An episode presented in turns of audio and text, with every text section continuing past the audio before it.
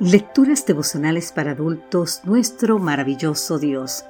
Cortesía del Departamento de Comunicaciones de la Iglesia Dentista del Séptimo Día Gascue, en Santo Domingo, capital de la República Dominicana. En la voz de Sarat Arias. Hoy, 22 de diciembre, ¿ya descubriste tu lugar? Es una pregunta.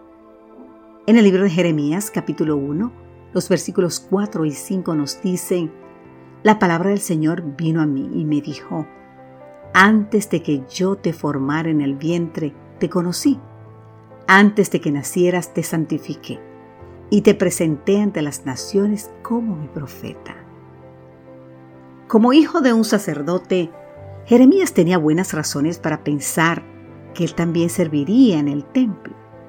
No imaginaba siquiera remotamente que Dios lo había apartado desde su nacimiento para ser su portavoz. Quizás este hecho explica la respuesta que dio al llamado de Dios. ¡Ay Señor! ¡Ay Señor! Date cuenta de que no sé hablar. No soy más que un muchachito.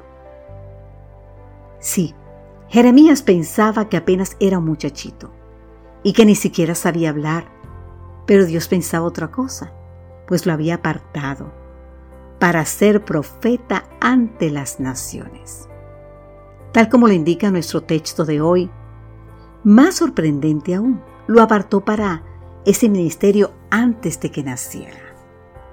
La primera utilidad práctica de este mensaje para nosotros hoy consiste en saber que el Dios que conoció a Jeremías antes de nacer, también te conoció a ti, querido amigo, querida amiga, y me conoció a mí.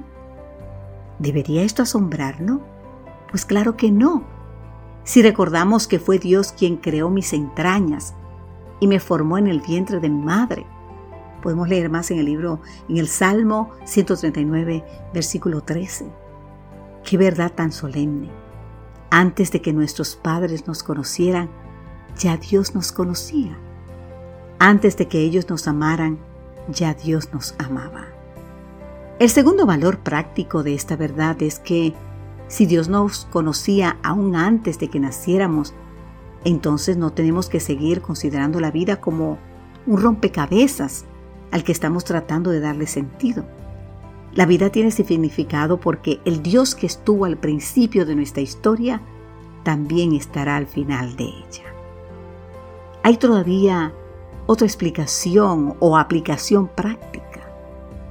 El Dios que apartó a Jeremías para su ministerio profético también nos ha llamado a cumplir un santo propósito, anunciar las virtudes de aquel que nos llamó de las tinieblas a su luz admirable. Por cierto, no tenemos que ser profetas como Jeremías para cumplir nuestro ministerio.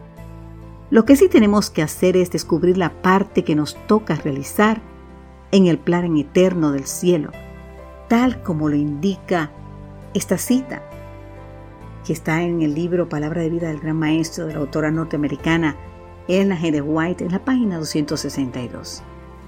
Tan ciertamente como hay un lugar preparado para nosotros en las mansiones celestiales, hay un lugar designado en la tierra donde hemos de trabajar para Dios.